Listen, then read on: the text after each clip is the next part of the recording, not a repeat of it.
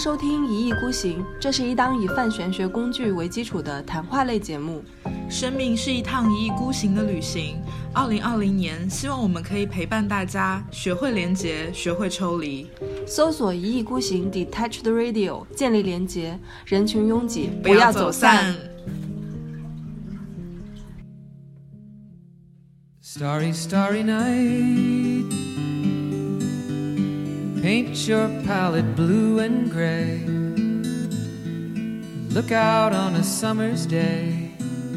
with eyes that know the darkness in my soul.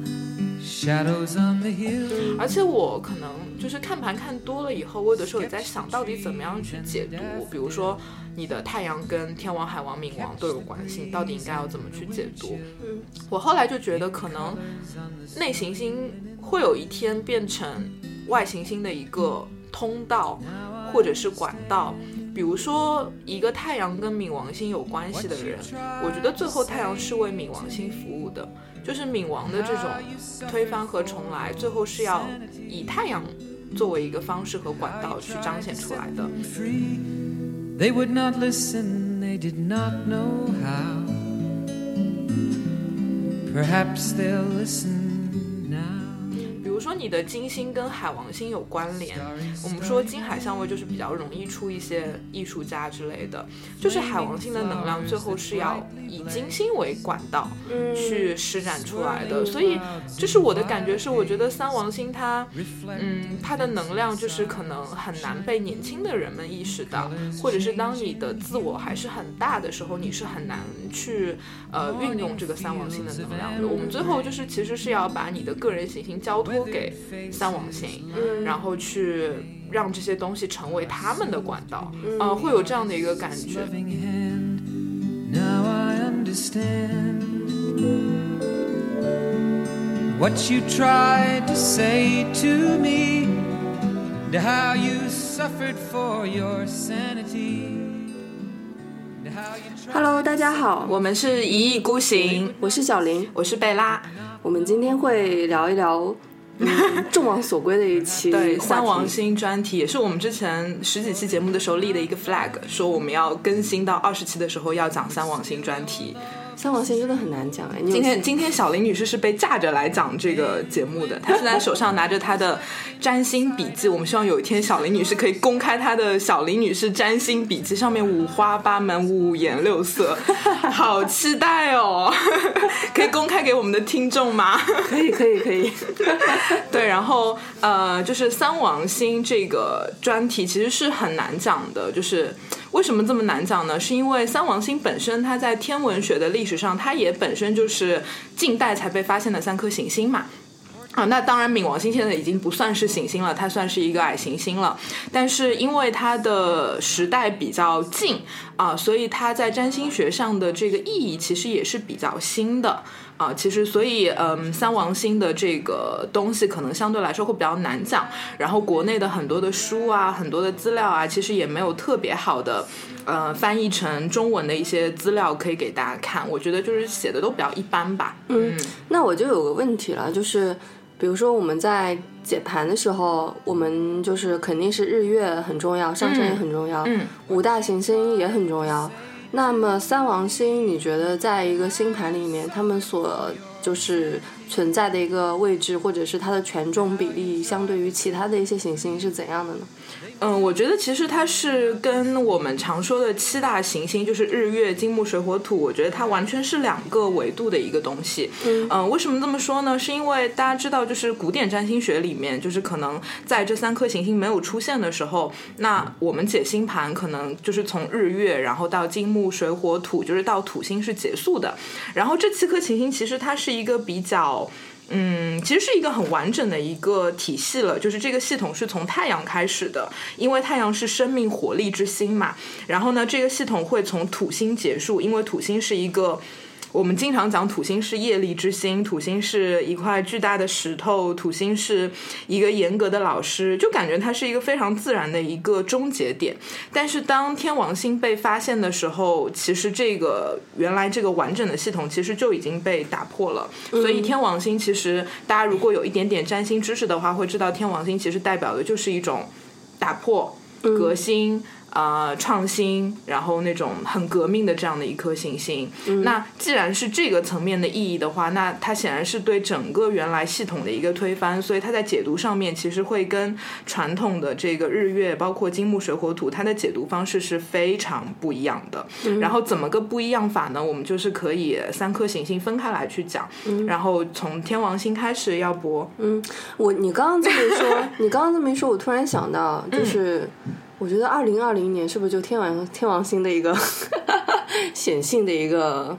样貌展现在我们面前？我觉得像这种魔幻的年份，你能感受到很强烈的三王星的能量，不一定是天王星，三颗行星。对对对，因为我经常觉得，就是其实会有一派占星师啊，他们会觉得。三王星的能量是非常高阶的，也就是说，就是他们会觉得，除非你是一个自我觉知力特别高的人，你的灵性层面非常高，你的自我探索非常深，你才能感受到三王星的能量。然后我自己在做咨询的过程中，我的感受是很明显的，我觉得大家对三王星的链接很浅。就是我讲到说，哎，我觉得你的金星这样，所以你可能会有一些什么样的模式，大家都会觉得哦，我能感受到它。但是我讲到说你的天王星怎么样，你的海王星怎么样的时候，大家是很懵的，大家就会说啊，有吗？什么意思呢？我有点听不懂哎。我觉得其实大部分人对这三颗行星的感受是非常非常浅的，但是呢，我也不是说完全的。认可这一派的这个言论，我不觉得说，因为你听起来好像是很有门槛嘛，就你非得要多聪明、多有悟性，你才能感觉到这三颗行星的能量。我觉得不是这样的，我觉得这三颗行星是对所有人都开放的，就是我们都很公平公正的在接受这三颗行星的一个指引。但只是说，如果你是一个觉知力不高的人，或者说你平时可能没有太往这方面去想，我觉得你是没有办法把这三颗行星的能量以一个最好的方式去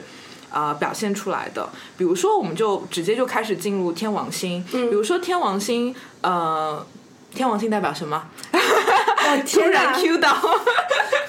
一意孤行，小课堂，小林又被 Q。好。拿出了小林的笔记本。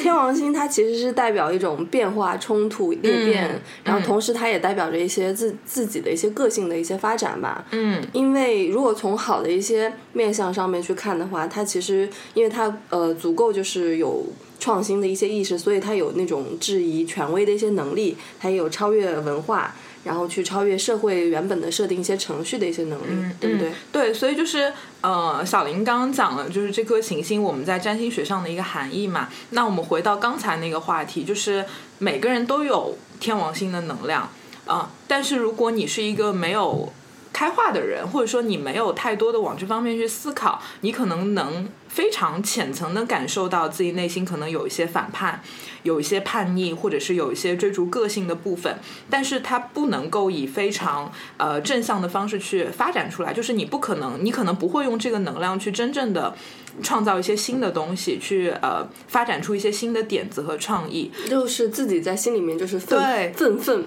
是是是，对，就是包括可能我们会说有一些呃一些嗯历史上一些非常有个性的人，那这些有个性的人不一定都做的好事儿，对不对？对，他可能也会去。做一些非常有破坏力的不好的事情，为了彰显他的个性，所以这种能量其实每个人身上都有，呃，但是就看你能不能把它以一个最纯净、最正向、最高阶的一个方式去把它表现出来。然后我们说回天王星啊，就是天王星其实，在天文学上都是一颗很有个性的行星，为什么这么说呢？是因为呃，大家知道这个太阳系有八大行星嘛，因为冥王星被除名了嘛，所以只有八大行星。然后所有的行星其实它都会自转，然后围着太阳公转。那行星自转的时候，它其实都是在一个相对水平的一个轨道上自转的。但是天王星它是躺着转的，躺着转，它是九十度。倒下来转的，对，然后所以其实你看那些不在一个水平线上，对，所以你看那些天文学的那些呃照片，就是八大行星嘛，所有行星因为很多行星会有那个行星环嘛，都是水平的，然后天王星是这样子的，就是竖着的。那我觉得这样子的话，天王星还蛮可爱的。对，就是很多人说天王星是肥宅快乐星，因为它是。躺着自转的嘛，就感觉就是很肥宅快乐。然后有人说天王星是那个天体行星里的熊孩子，而且就是因为天王星的它的这个，大家知道行星里的很多名字都来源于这个希腊和罗马的神话嘛。然后天王星的名字叫 Uranus，叫乌拉诺斯嘛。然后这个乌拉诺斯的名字其实是来源于希腊神话，乌拉诺斯是天庭之神，是宙斯的爷爷。然后呢，很多网友会戏称，觉得因为他太可爱了，天王星就把天王星称为乌拉拉，乌拉诺斯嘛，就叫他乌拉拉，就是给他取了一个昵称，就很可爱。所以。就是当我我，但我不知道，其实天王呃天王星在占星学里的意义是不是跟这个行星本身的这个叛逆有关？但是呃，它确实是在天体里是一颗很不一样的行星，对。然后包括它到到了占星学里面以后，它就代表着反叛呃叛逆啊类似的这样的一个含义。而且就是其实，在呃天王星没有被发现之前，呃，我们有七大行星嘛，内行星嘛。又要来 Q 小林了，就是原来的这个占星师，就是他们也会觉得有一颗行星，它会带有天王星的这种非常灵性的、非常有智慧的、非常独立的这样的一颗行星。你觉得是哪颗行星呢？日月金木水火土，随便猜吧，很容易猜到。我觉得是水星啊！鼓掌，小林女士果然 对，其实就是水星。就是原来的古，让小林女士发表一下自己的感想吧。没有没有，我刚刚我我刚刚是想说，我刚刚前面爆发了一阵很猛烈的笑声，我突然想到我应该往后仰一下，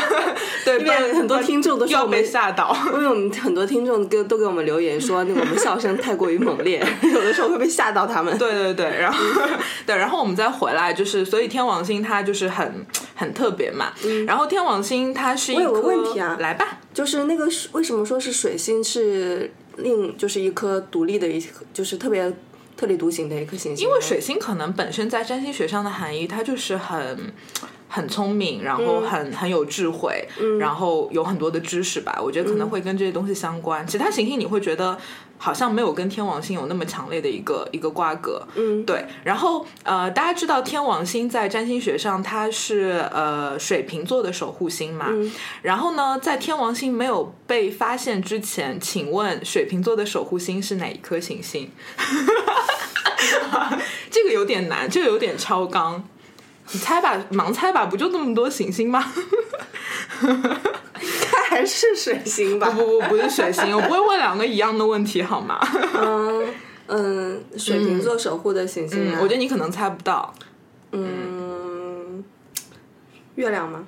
没有，是土星。啊，怎么可能是土星？我其实也有点比较难理解，但是确实是在那个古占上面，就是说，呃，水瓶座的守护星是土星，所以就包括到现代占星学里面，我们讲到十一宫，讲到水瓶座，其实我们都会说它有两个守护行星，一个是天王星，一个是土星。对，所以其实是两，就是两个两个这样子，所以大家有些可能看到一些占星资料，会觉得啊，为什么有的有的星座会有两个守护星？其实就是这样过来的，因为三王星原来它没有被发现嘛，嗯嗯，而且呃，大家知道三王星它运行的速度特别慢，然后就是海王星的话，它呃绕地球不是绕太阳一圈是大概八十多年，八十四年，而且我们刚刚有提到过嘛，说海王星呃天王星是。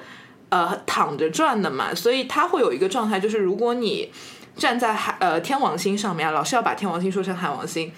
就如果你站在天王星上面，你绕着太阳转一圈，其实你会呃，这八十四年里面有四十二年是极昼，四十二年是极夜。对，就是所以它就是一颗很特别的一颗行星。那么天王星角度是对，就是倒过来，就是跟别的行星就会有点不一样。对，然后呃，天王星呢，它在占星学上代表的含义其实就是。独立和反叛嘛，然后其实我刚刚在跟小林说我们做这个节目的时候，我其实不是说想举很多例子，就是说天王星在一宫怎么样，天王星在二宫怎么样，因为嗯，我觉得这个不是行星的一个核心的含义，它只是一个解盘的技巧，所以我们可能还是想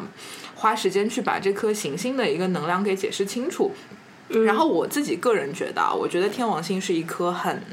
很有个性的行星，嗯而且这个个性可能跟大家所平时理解的个性是不一样的，因为我们现代人提到个性嘛，你可能会就是想到一些，比如说很有风格啊，然后很幽默啊，或者说是你走在时时代的前沿啊，你做了一些非常新鲜的事情啊。但是其实我觉得天王星的个性是一种非常自然的状态，就是你要找到你的一个自然状态，然后你为了你自自己真正的自由去做一些事情。那我觉得你还蛮天王星我。还蛮我我对我天王星能量还蛮强的。我觉得你挺天王星，因为嗯就我昨天在跟一个朋友聊嘛，我觉得是这样子的，因为现在现在就是我们可以看到很多很呃看起来很聪明的人，或者他们确实也是很聪明的人，对他们其实是跟别人彰显彰彰显他们很聪明，或者是很有才华、很有能力的时候。他们是会靠自己就是输出，他们把他们的聪明就是打了一个包，然后扔到你眼前的那种感觉，就跟你说啊，你看我很聪明那种。但是你刚刚说那种很自然而然的那种天王星的感觉，可能就不是这样子。他就是我做我的事情，你能感觉到我很聪明，或者是我很有才华，或者是我有一些嗯、呃很特别的地方，那你自然就能看到，而不是说。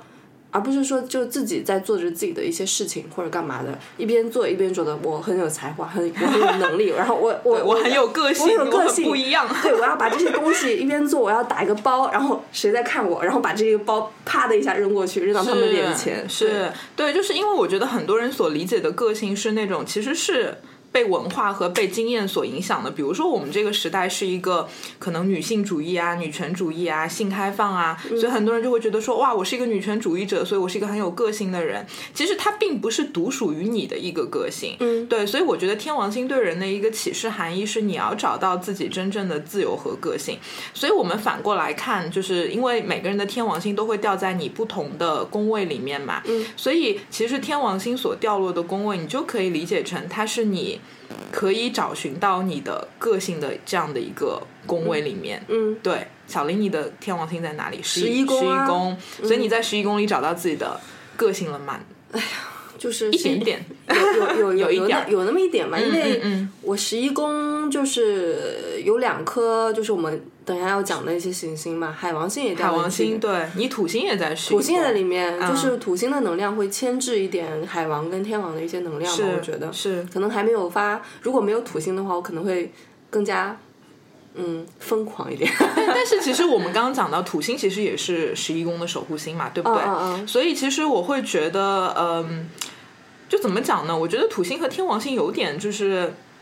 互，就是有有有一种相爱相杀的感觉，就就是像不像一个就是一个娘一个娘生下来的两兄弟？对，像，但是他们俩的性格其实又不一样。对就比如说土星，我们会觉得他很谨慎，然后他很有边界感，但天王星就是说我要。打破这个边界，嗯，对，所以我觉得如果没有土星在这个七颗行星的最后一个，就像立了一块石头，告诉你我就是边界，我就是社会的准则，那天王星的反叛没有意义啊！天王星到底要反叛什么呢？嗯对吧？但是如果反过来没有天王星，那土星压在最后的这个地方，那么我觉得那是不是人类最终都是要遵守一定的规范，就像土星一样，你永远被牵制着，无趣。对，所以我会觉得这两颗行星还蛮妙的，就是当他发现了以后，其实我我我会在想，就是当天王星首先被发现以后，可能对于整个占星学都会有一个很大的一个冲击，因为我觉得它是完全打破了原来的一个占星的一个体系。我自己是很喜欢天王星的，嗯，对，因为它本身又跟水瓶座相关，然后又跟十一宫相关嘛，我觉得真的是充满了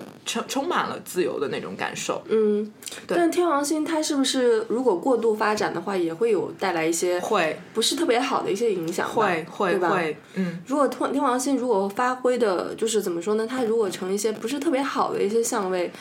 嗯，是不是会陷入一种过度自恋的一个状态？会，或者说，我觉得就是有点，就是当你太反叛、太个性的时候呢，嗯、我觉得有些时候可能你会失去了那个焦点。就像你太注重天王星的话，土星就没用了嘛，嗯，那你就没有规范了。我觉得没有规范的叛逆都是耍流氓。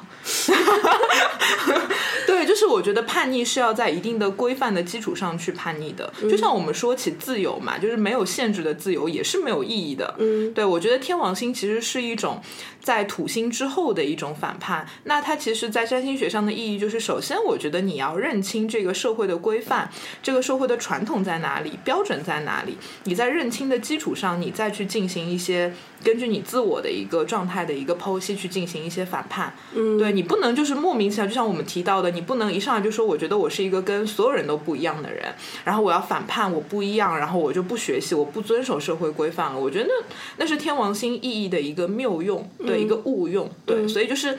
嗯，我觉得就是要提醒很多天王星能量很重的听众朋友们，我觉得呃反叛是好的，然后做一些很新鲜的事情是好的，但是你要注重它的一个一个度吧，嗯，或者你要看就是你为了什么而反叛，对，为了什么而反叛，对，绝对不能为了反叛而反叛，对，就比如说再举个例子啊，比如说有的人天王星掉在七宫婚姻宫，嗯，那。其实婚姻就是一个要守规则的东西啊，它其实就是一个要一对一平衡发展的一个宫位啊。嗯。那你天王星掉在里面，你总不能表现出是一种出轨，或者是你要。呃，婚姻关系里面乱搞那种状态嘛？那那我觉得天王星要怎么用呢？我觉得你要意识到，可能你在伴侣关系上面，你可能会有一些很新鲜的想法。那你可以去找一个其实跟你契合的伴侣，就他可能也比较天王星，比较天王星。对，但是如果你去找一个特别传统的一个伴侣的话，那你可能就最后会演变成一些特别不好的一个状态。嗯，就是也禁锢了你自己，也禁锢了对方。对，是的。所以就是我觉得天王星的能量。特别好，但是我觉得它也是一定的在一定规范的基础上去运用的。嗯嗯。那其实我觉得刚刚听贝拉一说，他说那个土星土星原来那个守护行星是水瓶座嘛？对。那个时候我特别难以理解，我前面就好几次想要就是打断你，然后想跟你讨论一下这个为什么会是这样子。但你刚刚听你这么一说，我就觉得突然就是有一种感觉，就是我可以去理解了，因为土星跟天王星是如此的不同，是对。然后我们他他们之间的不同就是那种呃道家说的阴跟阳的那种不同，对，就是完全就是不一样。那么其实。是不是他们其实原来也就是一体的呢？是对，也就是说我们前面说的那种，他们可能是同一个娘胎里生的一对呃兄弟。比如说宙斯，他生的很多的一些儿子也都是各有各的不一样嘛，就特特别阴霾，有的特别阳光，还有包括什么龙生九子，各有不同，就是有这种让让人让人有这种又对立又融合的感觉。是啊，对立统一嘛。嗯，对。好，那我们接下来可以说一下 海王星。海王星，我本人是特别特别难理解的。对，嗯，海王星就是像我们当年讲，不是当年了，就两个月前我们讲到十二宫位的时候，我们讲最后一个十二宫的时候就那么难讲，因为海王星的确是十二宫的一个。啊，守护行星，嗯，对，然后海王星它的发现要比天王星晚了大概六十年吧。然后呃，海王星，而且它很特别，就是它是唯一一颗科学家通过数学测算所找到的行星，就它并不是什么。拍到的或者是看到的，是因为当时天王星被发现以后呢，就是呃科学家在测算天王星的一些数值嘛，就会觉得说，哎，它有些数值很奇怪，所以会觉得它之外肯定还有一颗行星在影响它，所以就通过这个数值的测算找到了这个海王星。然后海王星很妙，就是因为它的这个名字是来源于罗马神话。哎，对，那个我刚刚想说。我刚刚就想说，那个海王星的那个标志，就是很像海王拿的那个海叉，对，就很像海 叉，对。然后它它的英文名叫 Neptune 嘛，然后这个是它的古罗马的呃罗马神话里的一个名字，然后在希腊神话里它叫波塞冬嘛，海神嘛。嗯。那海神其实就是呃怎么讲呢？就是因为我觉得对海神的一个理解就是他平时还比较平静嘛，就像平静的大海一样，但是海神发怒的时候，他是会掀起这个。波涛汹涌的巨浪，然后会淹没淹没土地的那一种，所以海王星其实就会给我这种波塞冬的感觉。对我觉得就是我们说到海王星，大家都会想到海嘛，然后我觉得海王星所暗含的那个海的含义，并不是海，并不是大海的那种唯美，也不是大海的那种波涛汹涌，而是。唯美下面的一个波涛汹涌，就会给我这样的感觉。所以，我们现在放到占星学里，我们提到海王星的时候，我们就会觉得它很，它很复合，它很矛盾。就是它一方面让你觉得它很文艺，然后它好像很有灵性；另一方面，你又觉得它很解构，它很悲观，它很消极，就是会有这种特别迷幻的那种感觉，就很像。变幻莫测的大海吧，嗯对，就这样去理解海王星。海王星能量重的人，是不是就会呃给人感觉一种他，嗯，就也不是说他外表呈现起来很迷茫啊，但他确实是很比较消融的一个人。会会，嗯就是特别是如果你的海王星在什么上升点啊。义工啊，就是这种海王海王星的能量就会特别特别的强，嗯，对。然后呃，我之前看就是我们要提到那个内在的天空嘛，它是这样在讲海王星呢。他说海王星指的其实就是意识本身，就是海王星它也不是意识里的内容，也不是一个确定的身份，也不是哲学，也不是文学，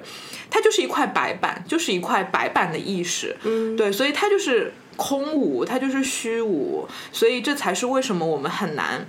理解海王星的一个原因。包括你看到有些人，你觉得他嗯很捉摸不透，难以理解，有可能他就是一个海王星能量很重的人，嗯。或者是他自己就是对自己很迷茫、很混乱，他自己也不知道自己是他怎样。自己对自己的这个存在就很很迷茫，就有可能他是一个呃十二宫能量很强的人，嗯。有可能他是他的海王掉在了一个特别显眼的位置，会导致他对于自己。究竟是谁？自己的这个边界他都是找不到的。嗯对，那你说海王星它就是一颗没有边界的行星，就像是一个没有边界的大海一样。那如果一个海王星能量很重的人显然就会带有这样的一个气质嘛。嗯，我刚刚听你这么讲，我突然想到，其实海王星所代表的能量很像梦，啊，很像梦境。对，是因为梦在梦里面你是没有任何边境的，你就是梦，其实就是你的一些潜意识嘛。是对啊，你没有办法去控制你的梦，而且梦很容易被遗忘。是非常容易被遗忘。对我今天今天今天我就是昨天晚上睡觉，今天早上起来的时候，我其实我做了一个很做了一个很应该来说就是让你会记忆很深刻的一个梦。嗯然后在梦里面，就是我的一些呃感受也很强，但是我醒来以后就忘记了。嗯，对，嗯。就是有这种感觉，就是你没有办法去控制它，可能嗯，就好像大海一样，你很难去预测它下一秒是。不是会有那个呃飓风、有雷、有雷暴，是。或者天气会怎样的，是。或者它下一秒就是雨过天晴，你很难去预测。嗯，对，就好像梦境一样，我真的会有一种海王星其实是你的潜意识本身的那对，种潜意识。本身，对，嗯就是包括很多的占星师，我觉得占星师，我觉得海王星可能是争议最大的一颗行星，嗯就是我们很难说它到底是一颗相对来说比较吉利的行星，还是说比较凶的一颗行星，就是你很难界定它。然后有的占星师是非常喜欢海王星的，就觉得它是。神秘和灵性的化身，然后他很慈悲，然后他跟宇宙合一。但是有很多占星师就是很不喜欢海王星，就觉得海王星很软弱，嗯他很逃避，对吧？然后他嗯、呃好像就是用一种自我逃避的方式去面对很多俗世的力的一个东西。所以我们其实提到海王星的话，就是。很多人，我觉得很多人都是有海王星能量的，嗯。比如说爱喝酒的人，爱抽烟的人，嗯。就是你有这种对某一个东西上瘾，你你其实你有这种对上瘾追求的一种感觉的时候，其实就是你的啊海王的能量在出来的一个时候。嗯。但是我觉得很多人，你可能并不学习占星学，你并不知道哦，原来这是海王星的能量，所以大家就只是以这种非常原始的方式去让海王的能量出来，就是你可能会喝酒，你可能会对这个东西上瘾，对那个东西上瘾，然后企图用海王的能量来逃避你真实的自我。我觉得这是。一个海王星可能就是你没有把它的一个高阶能量发挥出来，但是如果你能够呃正确的去面对它，然后你其实可以用一些更好的、更纯净的、更纯粹的方式去开发它，比如说你可以去做一些灵性的东西，艺术，对艺术的东西，甚至是一些慈善的、慈悲的东西。因为我一直觉得海王星是一颗跟宇宙合一的行星。就是为什么我们提到海王星的时候。我们往好的方面去解读啊，我们会说，我有的时候也会给咨询者一些建议。我说，其实如果你真的不知道自己要做什么，我觉得你可以去关一关注一些 NGO 的组织，关注一些公益的组织。我觉得你甚至可以将来去做一些相关的东西。为什么这么说呢？是因为，呃，海王星是你的自我跟宇宙的合一。其实你在海王星里能意识到的一个最有价值的事情是，你跟宇宙中的所有人都是一样的。就是你跟别人没有任何的差别，你并不是一个独一无二的个体。这其实就是海王跟天王蛮大的一个差别。天王是让你意识到你的自由和个性，海王是告诉你，你纵然有很多的自由，你有很多的个性，你很反叛，你依旧是一个跟他者一模一样的人。正是这种意识到我跟别人一样的这种感悟，让你愿意去。为了别人付出，我愿意去帮助别人，因为他们跟我是一样的人，所以我觉得这个是海王星特别特别特别好的一个嗯意义吧，或者是一个能量的运用吧。就是他如果说往积极的一些方面发展，这个其实是很好的一个走向。对，是的，而且就是嗯，我们经常讲就是占星学里嘛，我们在十二宫里会讲到，其实海王星就是一个。Ego 的一个消失，对吧？你的自我的一个越来越小、越来越消失的一个状态，或者说，我觉得海王星的能量是在你的这个自我小我之外去创造一个所谓的一个观察点，或者是我觉得它告诉你的是你要去培养一个上帝视角，你能够从上帝视角去看待你的这个自我，就是其实是一个跳脱自我的一个状态嘛。这其实也是三王星的一个核心的能量，三王星其实都是。Ego 都很小，对它都不是一个让你关注自己的、让你关注你当下的经验、让你关注你当下意识的一个状态。它其实都是一种能够跳脱出 ego，然后站在一个更高的立场去观察你自我的一个行星的能量。突然想到，就是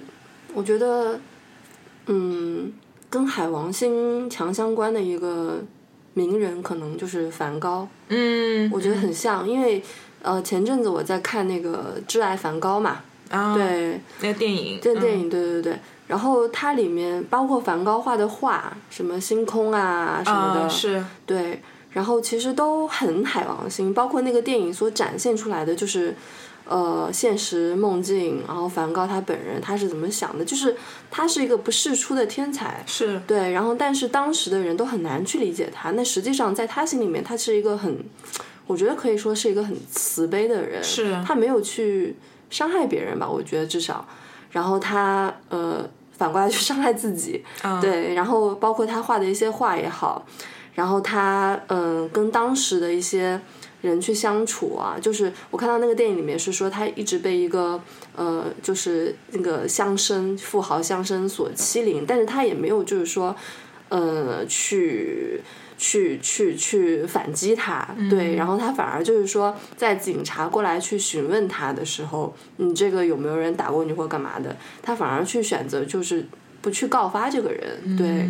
然后他把所有的痛苦都呃化解在自己的身体里面，然后去创作一幅一幅的呃惊世名作，是，对，我觉得星空就是非常典型的这个海王星的这种作品，对，嗯。嗯，而且就是他在他嗯那个年份他是。不被世人所理解的，嗯，然后但是到了后面，呃，后面几代以后，就逐渐就是哇，就一下子名声大噪，所以他其实还是有一种很，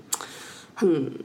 嗯，悲世英雄的那种感觉，海王星有没有这种感觉？有有有。哎，你说到梵高，我想到，因为我去年去了南法嘛，我去了那个阿尔勒，就是梵高就是在那边创造出了星空啊，就很多作品的那个地方。然后其实我我对艺术不是特别感冒嘛，然后我也对梵高没有那么多的了解。然后去那边的时候呢，我就很想要找到一个答案，就是梵高为什么很喜欢阿尔勒。嗯，对。然后后来我在阿尔勒待了三天以后，我感受到。那个是一个法国的一个南部的一个小乡村嘛，我觉得那个地方会让你感受到自我不重要这件事情。我当时回来写了一篇小作文，就是写的是阿尔勒是如何让人感受到自我不重要的。在那篇文章里，我有写到说，为什么梵高喜欢这个地方？我觉得可能是因为他在这里感受到自我不重要，所以他才创造出了这么多好的一个作品。对我觉得我现在回忆起来，因为你说到梵高嘛，我会觉得可能我在那个地方也感受到了。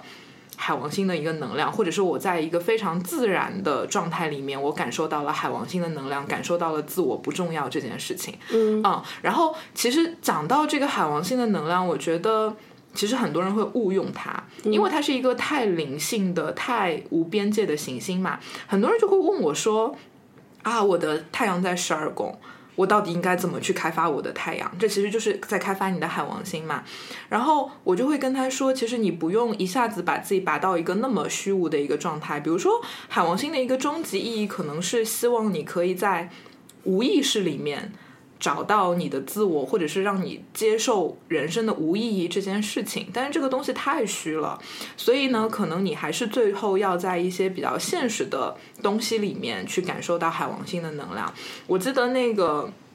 荣格他写过一本自传，然后那本自传我觉得就是很海王星，就是他那个自传里描述了他很多很多的梦，但是他里面就讲到说，他说他觉得最后呃要跟这些梦产生连结，梦其实就像你刚刚说嘛，梦就很海王星嘛，嗯，他用了一个词叫 confrontation with the unconscious，就是你要与你的无意识进行对峙。就是你最后要接受看到你的无意识，你是要以现实作为管道的，就是你不能永远飘在半空中，你不能永远那么的无意义、虚无，你得回到现实生活里面。对，所以我会觉得，其实三王星的能量它虽然很虚无，但是我觉得你要找到一个现实的管道，然然后让它来输出。嗯，我我也经常跟咨询者说的一句话是，呃，比如说你的海王能量很强，你可能天然的会表现出一种你很敏感。然后你可能有点悲观，然后你对于周围的这个环境的状态是非常的敏锐的。但是如果你没有办法找到一个通道的话，那你可能会变成一种自我的，嗯，自我的克制。你可能就是真的很悲观，你会觉得你吸收了很多负能量，你会活得很不开心。但是如果你能找到一个管道，比如说你在做慈善，你在做艺术，你在呃。搞一些灵性的玄学的东西，或者是你在做心理咨询师，我觉得这些现实的管道可以让你真正的去把这些能量用上去，然后这种海王星的这种负面的特质就不会最后来捆绑你自己。对，所以我会觉得三王星其实你都是要这么去使用它的，你不能停留在这个虚无的行星本身去讨论它，我觉得这个没有意义。嗯，对，回到一个比较现实的一个状态啊，就是很多人可能会在现在的一个。忙忙碌碌的一个都市生活中感到虚无，是感受到一个没有意义、无意义、无意义的状态。对，其实有可能这就是一个海王星的一个感受，对吧？嗯嗯，就觉得。嗯，这样忙忙碌碌为了生活奔波，又是为了什么呢？反正一切都是没有意义的。嗯，然后这样子，你一直这样子反复的去想的话，其实会把自己陷入一个这样子无意义的怪圈里面。对啊，会变成一种虚无主义或者是怀疑主义。我觉得这没什么意思。如果你怀疑世界上所有的一切，你觉得所有东西都没有意义。那你真的就没有办法生活下去了，对啊，对吧？我觉得就是无意义，OK，我接受人生可能是无意义这件事情，但是我觉得你得接受它，然后你接受完以后，你还是得好好的活在当下嘛。对，好像我们之前说的那个宿命论一样。呃，对，就是你接受了宿命论，但是我觉得你在当下还是可以感受到这个自由，你还是会有一些自由意志的嘛，对吧？对，就是你接受，就是可能。宿命论，你知道这个方向可能就是往那个方向去发展，是。对，可能知道终点就可也不是说是终点吧，可能一定的一个呃里程碑或者是一个 milestone，就是可能就是那个样子的，这个结局你没有办法去改变，但是在中间那个过程里面，你还是选择就是呃靠你的一些主观能动性，或者是靠你的一些积极的一些意志去去努力的生活，去过好这个过程。我觉得这个事情是一个很让人感。感动，而且还蛮感动，还很迷人的一个事儿，就好像，嗯，你去谈一场就是注定没有结果的恋爱，是是，就很多人可能会觉得，嗯，这个事情没有必要，很浪费，没有效率，对，没有没有什么意思，就是反正都没有结果，干嘛要去谈它呢？但是对于这个人本人而言，这个肯定还是有意义的，因为你在这个过程中。你坚信这个事情，哪怕你自己可能从你的角度，因为你自己是更清楚的嘛，你知道这个事情可能它最后就是会结束，或者是不是一个特别好的一个走向。但是你从一开始你就决定跳入这片海王星的大海，蓝色的大海塑造出来的大海里面，那那么你你决定投身跳进去的那个瞬间，我就觉得是很 OK 的。是，就是包括像海王星所掌管的这个十二宫，它作为星盘的最后一个宫位嘛，嗯，我觉得它在给我们的启示，或者是我们需要学会的事情是。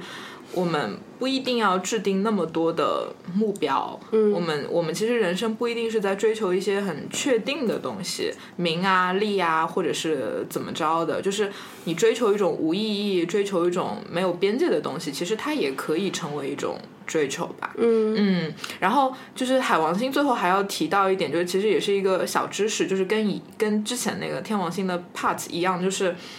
哎，在海王星没有被发现之前，小林女士低下了头。看笔记本。对，就在海王星没有被发现之前，请问双鱼座的守护星是哪一颗行星？这个比较好猜，我觉得这个比较好猜，真的。嗯，双鱼座啊，嗯，月亮吗？不是，金星不是。哎呀，第三次总猜对了吧？嗯，水星吗？又是。不是？哎呀，火星、木星啦，嗯，木星，木星，对对，所以就是其实哦突然想是不是木星其实跟呃双鱼座其实还是蛮有关系的。对扩张，对，所以就是如果一般你的木星掉在十二宫，或者是你的海王星掉在十二宫，其实你你的这个海王和十二宫的气质还是蛮强的，或者说你的双鱼气质还是蛮强的。嗯，嗯，对，好吧，啊，就很难这个话题。接下来冥王星我还是会考你的。大家体体会一下小林 在录节目过程中还要不停的被测试的一种艰难，不过我也很享受。对，又增长知识点啦，是不是？是是是是，对，因为就是这个其实算是古占里的一些内容啦，但是我觉得一些基本的知识大家还是要有的。嗯嗯，嗯，接下来我们可能会讲，嗯，最后一颗行星叫冥王星，对，我又很喜欢冥王星，为什么？嗯，因为冥王星我觉得就是，嗯，跟海王、天王不一样，它就是很纯粹的一种力量，嗯，对，它就是，嗯，很像那个塔罗牌里面的死亡那个牌，死神。死神的那个牌，对，嗯嗯，虽然就是很多人在呃翻塔罗的时候翻到死神会觉得啊怎么是死神，嗯。就是啊要结束了或者干嘛的，但是实际上结束它也意味着一个开始嘛，嗯，对的。然后其实冥王星它就是在二十一世纪初的时候，它其实被除名了嘛，它就不是九大行星里面的一颗行星了嘛。然后它现在就是一颗矮行星，呃，然后但是其实冥王星在这个占星学里的意义也是很重大的，因为我们回到我们最早讲的，就是原来在没有三王星的时候，其实土星会被我们称之为是一颗业力之星嘛。嗯但我觉得当有三王星出现的时候，我觉得冥王星扮演了这个角色，我觉得它成为了一个边界，成为了一颗。业力之星，而且冥王星它其实所代表的这个这个希腊神话里的神嘛，就是 Hades，、就是哈迪斯冥王。然后有我我看到有一些人的说法是，他们觉得那个狄奥尼索斯酒神也掌管，也是这个冥王星的一个代表的一个人物吧。就是在我的认知里面，我觉得冥王星是跟太阳极端对立的一颗行星，因为我觉得太阳是非常代表着，就是说我到底要看到我生命中的哪些面相，我要看到我自我中的哪些面相。但是冥王星它代表的可能就是自我中的哪些部分需要被淘汰。嗯，需要被推翻，所以我觉得它本身就是跟这个太阳神阿波罗，或者是我们占星学里的这个太阳极端对立的一颗行星。嗯，他可能是意识到自我也没有那么重要吧。对，我觉得它也是一颗就是消融自我的一颗行星吧。而且我觉得冥王星就是我们经常会提到它很它很极端，然后它有破坏力嘛。而且我觉得冥王就是它很妙啊，就是你去观察一些。星盘里冥王能量特别重的人，就比如说他可能掉在一些很重要的位置，或者说这个人的冥王跟太阳或者月亮有相位，那其实你会发现，呃，他们对于呃外在世界的一些变化，他们是很无所畏惧的，但是他们对于自己的一些变化，或者说他们要去把自己内心的一些黑暗面啊，或者是一些这样的东西。表达出来的时候，他们会很害怕，所以我经常说，冥王能量很重的人，他们会有很强烈的自我保护倾向。啊，你去观察，就是你去观察一些身边那些什么有日冥相位、月冥相位的人，他们通常都把自己保护的很好，他们就不太会把自己内心的一些真实的想法表达出来，然后可能就是会比较害怕去跟自己内心深处的这种破坏欲或者是这种毁灭的力量去做一个连接吧，就是会放在心里，会有这样的一个感觉。那如果是说你碰到这样的一些咨访者，那他们岂不是很难跟你打开？会啊，会很难啊，但是我就直接告诉他们说，哦，我觉得你是一个很难打开的人，然后他们就笑了，对，就会有这样的一个感觉，而且而且冥王星它它很它的呃绕地球公转的速度是非常慢的，嗯，它是在一九三零年被发现嘛，然后它基本上绕呃绕太阳一圈是。两百五十不是不是不是，哎，这边这边多少你要讲啊，它绕地球一圈是两百五，干嘛？它绕地球一圈是两百五十年，好久，对，就很慢，所以就是你推算过来的话，就是它在每每一个宫位里面，就是真的要待。要待近二十年吧，二十年嘛、左右嘛，就是特别特别慢，它运行的特别慢，而且就是冥王星它也很特别，就是它的这个运行轨道。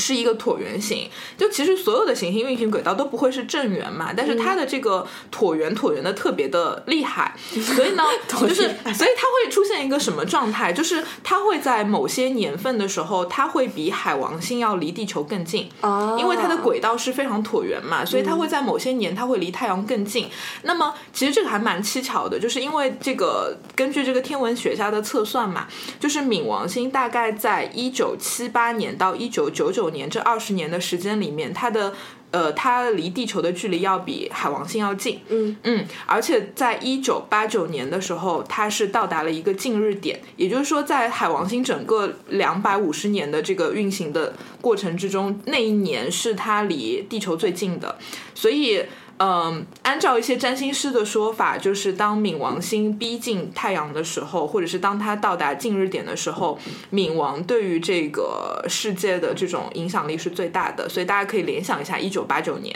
这一年啊啊，我们出生了，对我们出生了。对，然后包括就是你看，从一九七八到一九九九年，可能这二十年整个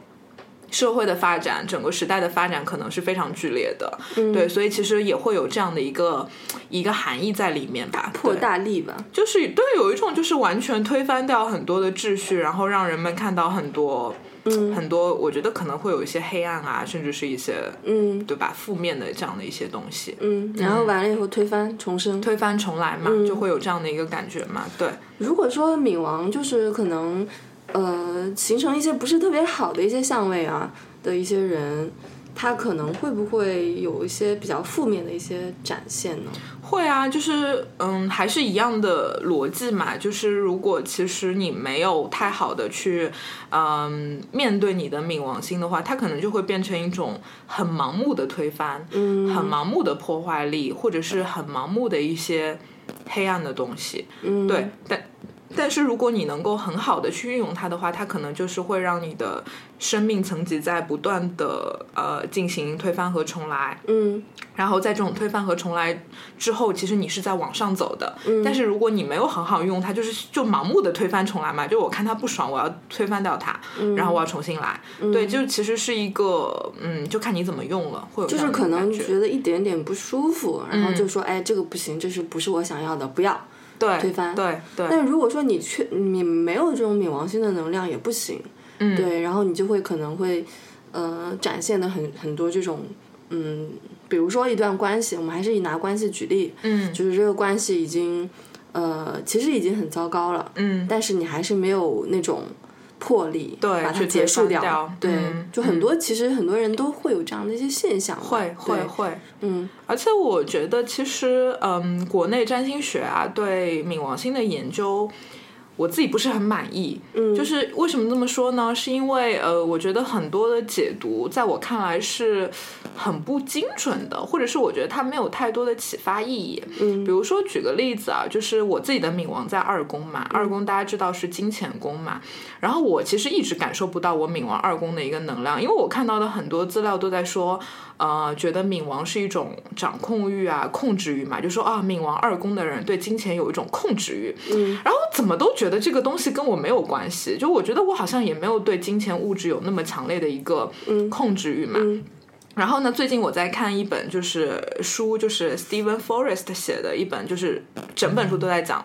冥王星。然后它其实里面我就觉得哇，我一下子得到了一个很好的一个解读。嗯它里面有提到说，他说，呃，他的原话是这样说的，他说，You will have inside you the basic resources of survival that your life didn't depend on your job。就是冥王在二宫的一个能量，就是你要找到一种。一种一种生存技能，这个技能可以让你觉得我可以活在这个世界上，我可以生存下去。但是这个技能跟钱跟工作是没有关系的。我觉得这个是很好的解读了冥王在二宫的能量，它绝不仅仅只是我对金钱的掌控欲，而是当你意识到，嗯，冥王的这种推翻和重来的力量的时候，你会知道，其实金钱和物质只是你呃生存中的。一小部分的东西，对它并不是一个很重要的一个核心的东西，而核心是你应该要推翻掉这些呃传统二宫的一种价值观，就是物质基础很重要，金钱很重要，而是你真正的得到一种自信，觉得我有一个技能，然后它可以让我活下去。所以我会觉得，嗯，可能冥王的一些一些一些信息，我是觉得国内的很多书都写的很差。就很太浅了吧？都太浅了，就它就是解读，就是说你对这个领域会有掌控欲啊，你对这个领域可能就是很有敏锐度啊。我觉得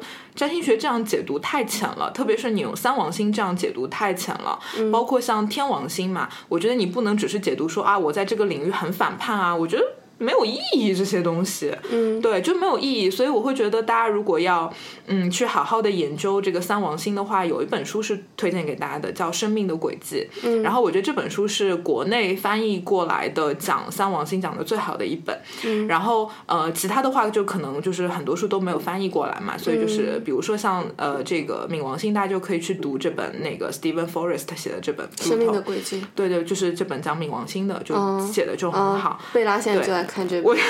胡一梦 翻译的《生命的轨迹》，知道大家知道胡一梦是谁吗？肯定知道啦，李敖的老婆，前妻前妻。前妻前妻前妻。对，而且就是冥王星，它还有一个很重要的一个特色，就是因为冥王星啊，它在这个天文学上，它它是一颗特别暗的行星，它的亮度大概只有你平时肉眼可见的那些星星的亮度的一千六百分之一。所以它很暗很暗，你平时几乎是观测不到这一颗行星的。所以我们今天在占星学上谈到冥王星的时候，呃，其实很多人会说。冥王星是一颗很对立的行星，就我们我们经常讲冥王星嘛，什么死亡和重生、推翻和重来嘛，但它其实都是一些对立的词。所以就是，嗯，我看到这个生命的轨迹里有一段话说的特别好，它来解读为什么我们要用这种对对立的呃词语去形容冥王星，因为他说冥王星的能量是非常鲜艳的，鲜艳的能量，所以这种鲜艳的能量是很不明显的，正如它的亮度一样那么的。暗淡，所以呢，就是它会以这个对立的形式去表现出来，或者说我们要通过它的对立面来观察到这颗行星本身。对，所以这颗行星，嗯，还蛮奇妙的。我以前不是特别喜欢冥王星，是因为我后来就意识到，其实是。我没有很好的理解这颗行星，就我可能看了国内的一些呃资料嘛，我就觉得啊，冥王星就是一种掌控欲啊，然后我觉得它好极端哦，好破坏力哦，我就很不喜欢它。嗯，对。但是后来就是你可能呃个案做的多了，包括你看了很多一些国外的资料以后，你会觉得哇，这颗行星原来它的含义是在这边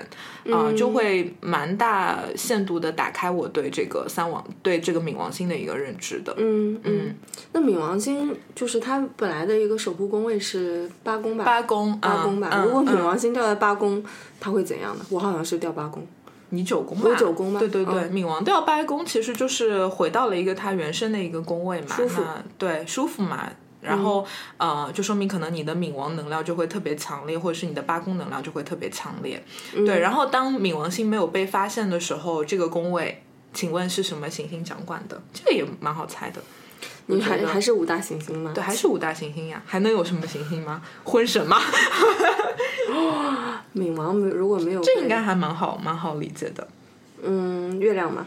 不是哎，你为什么老猜月亮？不是月亮，就有破坏力的嗯这种火星火星对对对，就是火星，对，所以就是它。也算是天蝎座，也算有两颗呃守护行星吧，一个是火星，一个是冥王星。嗯，对。然后还有就是我在看那个内在的天空的时候，呃，有一段话我觉得也写得很好，我觉得可以念给大家听，就是他在描述冥王星，他说，呃，面对冥王星就是去面对生命本质的无意义。这颗行星是在一九三零年被发现的，同时被发现的还有存在主义，这不是一个巧合。冥王星将我们带进了荒诞的剧院，它让我们面对了星云、超新星以及无无尽的时间。它直盯着我们的双眼，宣读最后的审判。你什么都不是，你的生活是一个玩笑。所以这么听完，是不是觉得冥王星要比海王星更加的无意义？我觉得它是一个更终极的那种，因为它可能是最后一个嘛，嗯，对吧？它就是，我觉得这么听下来，好像就是一个玩笑，对，就是一个玩笑。我觉得他被除名了。对，就是我觉得三王星给我的感觉就是都很无意义。你这么听完，就是其实他都不是那么的关注现世吧，他都关注一些比较超自然的一些东西，会有这样的感觉。很虚无的事情。嗯，那你听下来，我就我们讲了这个三王星，我们也讲了快一个小时了嘛，然后你会觉得三王星到底跟内行星有什么样的差别？嗯，我会觉得内行星吧，比如说我们前面说的五大行星，包括呃太阳、月亮，他们可能会更加关注于自身。嗯，对，对，然后三王星呢，就是跟你说不要再去关注自身了。嗯，对，嗯，就是其实你自己可能并不重要，对，嗯，没有那么重要吧。嗯，可能还需要你去关注，多关注一些更大的一些东西，是更 galaxy 的东西，比如说像呃宇宙啊、超自然啊什么的，就是会让你认识到自己有多渺小。嗯，对。对，你最近不是去电影院看了那个《星际穿越星际穿越》吗？对你就从里面感受到了三王星的力量哇，每每一帧每一秒都感受到三王星的力量。那其实我的感受是，我觉得我们我们在做那个内行星嘛，金木水火土那期的时候，我们也讲到，其实内行星会跟我们我们的一些什么思考模式啊、情感模式啊，嗯，呃，你当下的觉知啊、当下的经验有关。所以我会觉得，在占星的系统里面，这些内行星可能对人的一个。嗯，指引是让你观察到自己的一些行为模式，让你观察到自己的一些觉知，自己的一些呃认知，然后去进行一些修正嘛。但是三王星的力量，我觉得它是远高于此的。我觉得我们是没有办法去修正三王星对我们的一个影响，就是呃，但是我们能改变的可能只是去呃改变。改变自己的一个觉知吧，我觉得他在督促我们往一个更高的觉知的方向去走。嗯，而且我可能就是看盘看多了以后，我有的时候也在想到底怎么样去解读。比如说你的太阳跟天王、海王、冥王都有关系，你到底应该要怎么去解读？嗯，我后来就觉得可能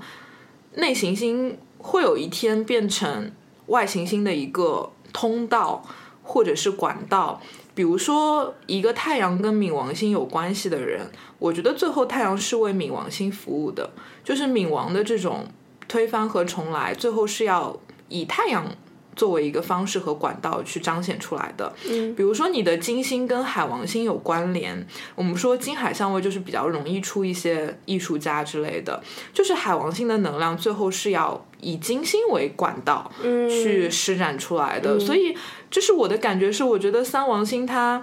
嗯，它的能量就是可能很难被年轻的人们意识到，或者是当你的自我还是很大的时候，你是很难去呃运用这个三王星的能量的。我们最后就是其实是要把你的个人行星交托给三王星，嗯，然后去让这些东西成为他们的管道，嗯、会有这样的一个感觉。嗯。嗯，就可能呃，比如说五大行星也好，太阳、月亮也好，在你的前四十年或者三十年更缩短一点的话，可能它对你是非常非常重要的。对，它是让它是掌握这种控制力，是你去控制你自己的一些能量吧。是对。但是如果说你年年纪渐长，可能你到了呃知天命，或者是到了那个就是该俗世中该体验的事情，你也都体验过了以后，嗯这个时候你是不是呃等于说要把自己给交出去，是，对吧？交出去，把自己的一些。思想也好，ego 也好，交出去，给一些更大的一些东西，就会觉得这些事情，就之前的那些七大行星什么的，其实，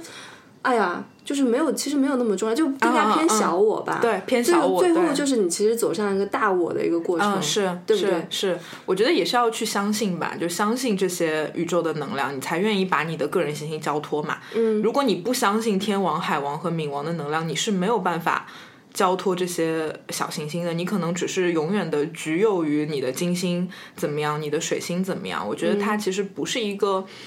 就是说终极之道吧，对，而且我觉得三王星其实还有一个，就是我们大家如果看盘的话，或者是我们学过一些占星学的话，你会知道，你会发现，就是如果这些人他出生在差不多的年代，你比如说我们都是一九八九年生的，你会发现我们的天海土都是掉在摩羯座，都掉在一块儿的嘛，所以你基本上就是会看到，就是差不多这几年出生的人，他们的天王、海王，呃，然后冥王，他们几乎都掉在一样的星座。然后，但是你会发现，就是越是这样，它越能代表着一个时代的印记。对，对我觉得它完全就是一个时代印记的一个展现。就比如说，如果你去认识一个比你大十岁的人，他的天王、海王，然后包括冥王，就是可能跟你完全不一样。我觉得这其实就是我们所谓的代沟吧。嗯，也是我们可能受到的这个时代的一个影响的不同。然后我还想到，用我们。之前请那个 Erica 来做生命灵数的时候，他讲到一个点，我觉得跟这个很像，因为我们都是一九几几年生的人嘛，所以我们的生命数字里一定是有一的，因为一加九等于十，然后一加零等于一嘛，所以他说我们这一代的人都相对来说会比较独独立的独，但是如果是两千年之后生的人，你一定是有二的，对，因为二零零几年嘛，一定是有二的，所以他就说可能。在两千年之后出生的人，他们被时代影响下，他们更懂得合作，嗯，他们更懂得就是二的这个功课嘛，所以我会觉得，哎，这个还蛮妙的。我觉得这是三王星的一个时代的一个烙印，嗯嗯。感觉还是挺神奇的，是的，各个玄学工具都能串起来。是的，是的，所以其实你也可以从一个人的星盘里，你其实你只要通过三王星，你就大概能判断出来他是什么年代生的人。嗯，因为它这些行星运行也都比较慢嘛，我们说过就是。运行最快的天王星转一圈也要八十几年，对，所以就是可能你的一生中天王星可能就刚好转过你的十二个宫位，所以你在人生的不同阶段，你的这个觉醒是会发生在不同领域的。这样想是不是很妙？你可能在这个阶段天王星在你的。呃，五宫，然后下个阶段在六宫，在下个阶段在七宫，所以你人生的每七八年都会换一个想要叛逆的一个领域，想要找到呃自我的一个领域，所以我会觉得，哎，这个还蛮蛮奇妙的。你有没有见过这样的人？就可能你说到这个，我突然想到那个一个画家，他可能之前就一直在很俗世的一个呃环境下，就是也。呃，就是结婚生子，然后突然之间他就哎呀，我要抛弃继子，然后跑到一个岛上，六边是，对，跑到一个岛上去去去跟一个当地的一个土著姑娘结婚，然后生子，然后天天画画，嗯，对，然后感觉就是有一种，嗯，也不能说是他那个，嗯，自己突然想要这样吧，我觉得肯定也是他自己突然意识到了什么事情。对，是的，是的，我觉得有可能就是。在那个行星的行运里面，可能冥王啊、什么海王啊，就是突然行运到他的某个宫位了，然后他就发生了改变。嗯嗯，这样想起来蛮妙的。对啊，所以我觉得其实人都呃很强烈的受到了三王星的指引，但只是说，嗯，他们运行很慢嘛，他在你的一个宫位里可能要待个十年、十几年，所以其实你对于这个领域的一个转化和认知，其实是一个。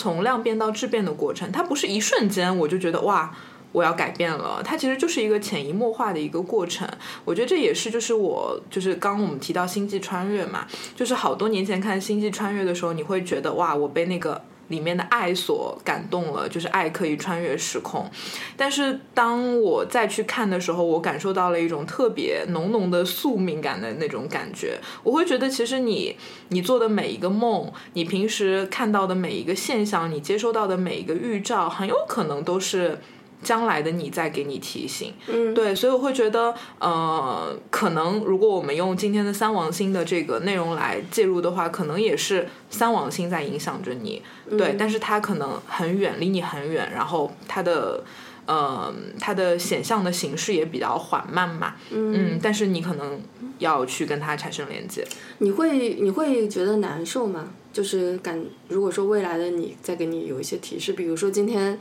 书架上面的书掉下来了，然后上上面那个形成了一排书，上面的封面上面形成了一句话，他们可能就是一百年后的你在跟你做一些提示。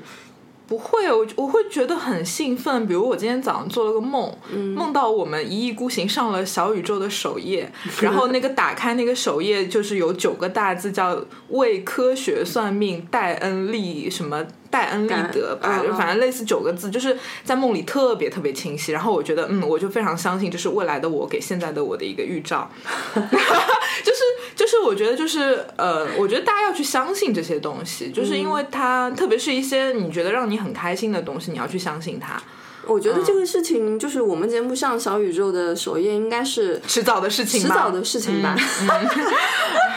对，毕竟梦都这么告诉我，我觉得一定是未来的贝拉在告诉我。哎呀，我觉得就是这么，就是这是一个很公，就是很客观的一个事情，因为质量到哪儿了。对对对对对对！哇，天哪！我觉得我们这个三王星专题没有没有一个占星电台讲的比我们好了吧？对啊，你你随便来一个讲讲看，能讲得过我们吗？讲不过。对，而且有很多干货在里面。对对对，哎呀，就自我吹捧，自我吹捧，我们一直都这样。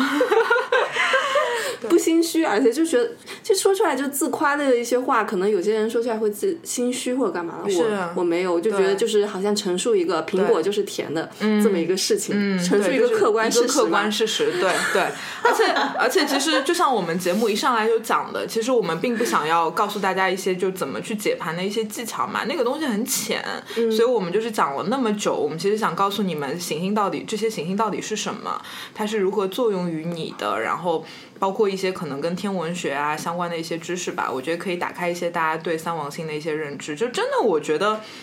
大部分人对三王星都是很没有链接的，没有感觉。嗯，除非你的星盘里可能他们本身是被强化的，但不然的话，很多人真的没有感觉，